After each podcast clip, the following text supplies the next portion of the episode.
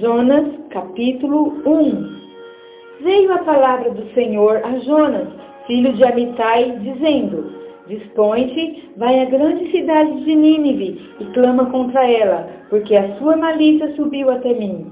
Jonas se dispôs, mas para fugir da presença do Senhor, para Tarsis, e tendo descido a Jope, achou um navio que ia para Tarsis, pagou por da sua passagem e embarcou nele, para ir com eles para Tarsis, para longe da presença do Senhor. Mas o Senhor lançou sobre o mar um forte vento e fez-se no mar uma grande tempestade, e o navio estava a ponto de se despedaçar. Então os marinheiros, cheios de medo, clamavam cada um ao seu Deus e lançavam ao mar a carga que estava no navio, para o aliviarem do peso dela. Jonas, porém, havia descido ao porão, se deitado e, de, e dormia profundamente. Chegou-se a ele o mestre do navio e lhe disse: Que se passa contigo? Agarrado no sono? Levanta-te, invoca o teu Deus. Talvez assim esse Deus se lembre de nós para que não pereçamos. E diziam uns aos outros: Vinde e lancemos sortes, para que saibamos por causa de quem nos sobreveio este mal. E lançaram sortes, e a sorte caiu sobre Jonas. Então lhe disseram: Declara-nos agora, por causa de quem nos sobreveio este mal. Que ocupação é a tua? De onde vens? Qual a tua terra e de que povo és tu? Ele lhes respondeu: Sou hebreu e temo ao Senhor, o Deus do céu, que fez o mar e a terra. Então os homens ficaram possuídos de grande temor e lhe disseram: Que é isso que fizeste? Pois sabiam os homens que ele fugia da presença do Senhor, porque lhe o havia declarado. Disseram-lhe: Que te faremos para que o mar se nos acalme? Porque o mar se ia tornando cada vez mais tempestuoso. Respondeu-lhes: Tomai-me e lançai-me ao mar, e o mar se aquietará, porque eu sei que por minha causa vos sobreveio esse, essa grande tempestade. Entretanto, os homens remavam, esforçando-se por alcançar a terra, mas não podiam, porquanto o mar se ia tornando cada vez mais tempestuoso contra eles.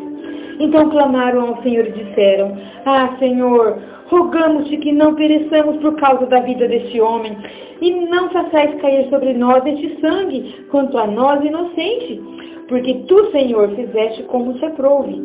E levantaram a Jonas e o lançaram ao mar, e cessou o mar da sua fúria. Temeram, pois, esses homens em extremo ao Senhor, e ofereceram sacrifícios ao Senhor e fizeram votos. Deparou o Senhor um grande peixe para que tragasse a Jonas, e esteve Jonas três dias e três noites no ventre do peixe.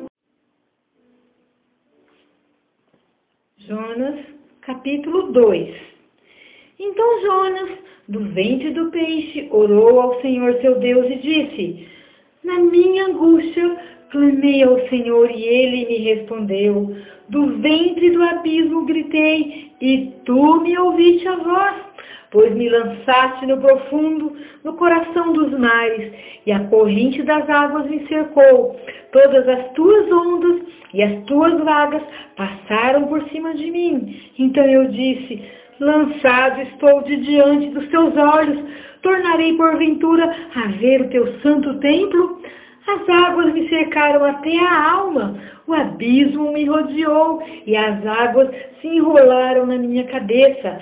Descia até os fundamentos dos montes, descia até a terra, cujos ferrolhos se correram sobre mim para sempre. Contudo, fizeste subir da sepultura a minha vida, ó Senhor meu Deus.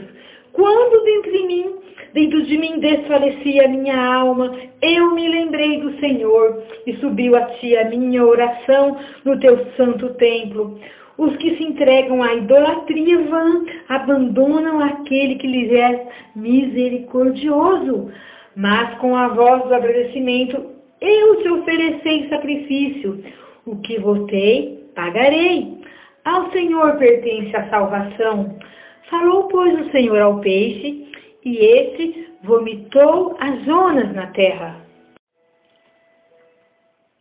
Jonas, capítulo 3 Veio a palavra do Senhor, segunda vez, a Jonas, dizendo: Dispõe-te, vai à grande cidade de Nínive e proclama contra ela a mensagem que eu te digo.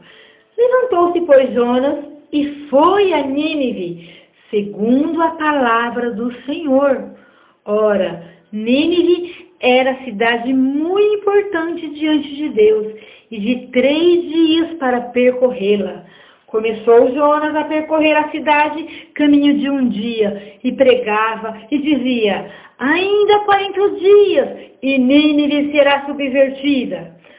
Os ninivitas creram em Deus e proclamaram em um jejum e vestiram-se de pano de saco, desde o maior até o menor. Chegou esta notícia ao rei de Nínive. Ele levantou do seu trono, tirou de si as vestes reais, cobriu-se de pano de saco e assentou-se sobre cinza. E fez-se proclamar e divulgar em Nínive, por mandado do rei e seus grandes, nem homens, nem, nem animais, nem bois, nem ovelhas provem coisa alguma, nem os levem ao pasto, nem bebam água, mas sejam cobertos de panos de saco, tanto os homens como os animais, e clamarão fortemente a Deus, e se converterão, cada um do seu mau caminho e da violência que há nas suas mãos.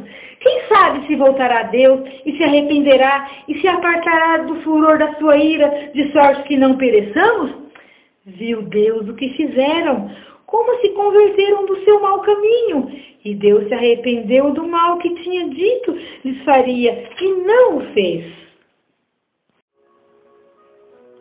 Jonas, capítulo 4 Com isso, desgostou-se Jonas extremamente e ficou irado, e orou ao Senhor e disse: Ah, Senhor, não foi isso que eu disse, estando ainda na minha terra? Por isso me adiantei fugindo para Tarsis, pois sabia que és Deus clemente e misericordioso, e tardio em irar-se, e grande em benignidade, e que se te arrependes do mal. Peço-te, pois, ao Senhor, tira minha vida, porque melhor me é morrer do que viver. E disse o Senhor, é razoável essa tua ira? Então Jonas saiu da cidade e assentou-se ao oriente da mesma, e ali fez uma enramada e repousou debaixo dela, à sombra, até ver o que aconteceria à cidade. Então fez o Senhor Deus nascer uma planta que subiu por cima de Jonas para que fizesse sombra sobre a sua cabeça, a fim de o livrar do seu desconforto. Jonas, pois, se alegrou em extremo por causa da planta.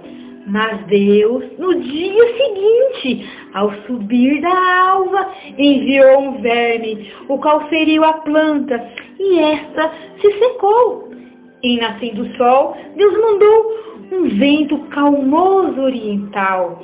O sol bateu na cabeça de Jonas de maneira que desfalecia, pelo que pediu para si a morte, dizendo: Melhor me é morrer do que viver. Então perguntou Deus a Jonas: É razoável essa tua ira por causa da planta? Ele respondeu: É razoável a minha ira até a morte. Tornou o Senhor: Tens compaixão da planta, que te não custou trabalho, a qual não fizeste crescer, que numa noite nasceu e numa noite pereceu, e não hei de eu ter compaixão da grande cidade de Nínive, em que há mais de 120 mil pessoas que não sabem discernir entre a mão direita e a mão esquerda, e também muitos animais